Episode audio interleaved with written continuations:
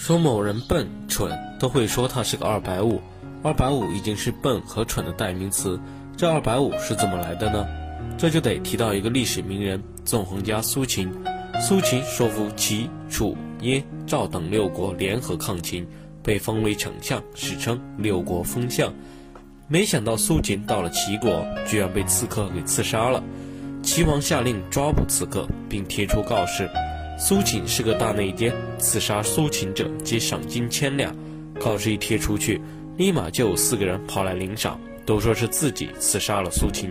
齐王这恨着刺客，怒斥道：“千两黄金，每人二百五。来人，把这四个二百五推出去砍了。”原来赏金千两是齐王为了找出刺客设下的计策，从此民间就留下了二百五的说法。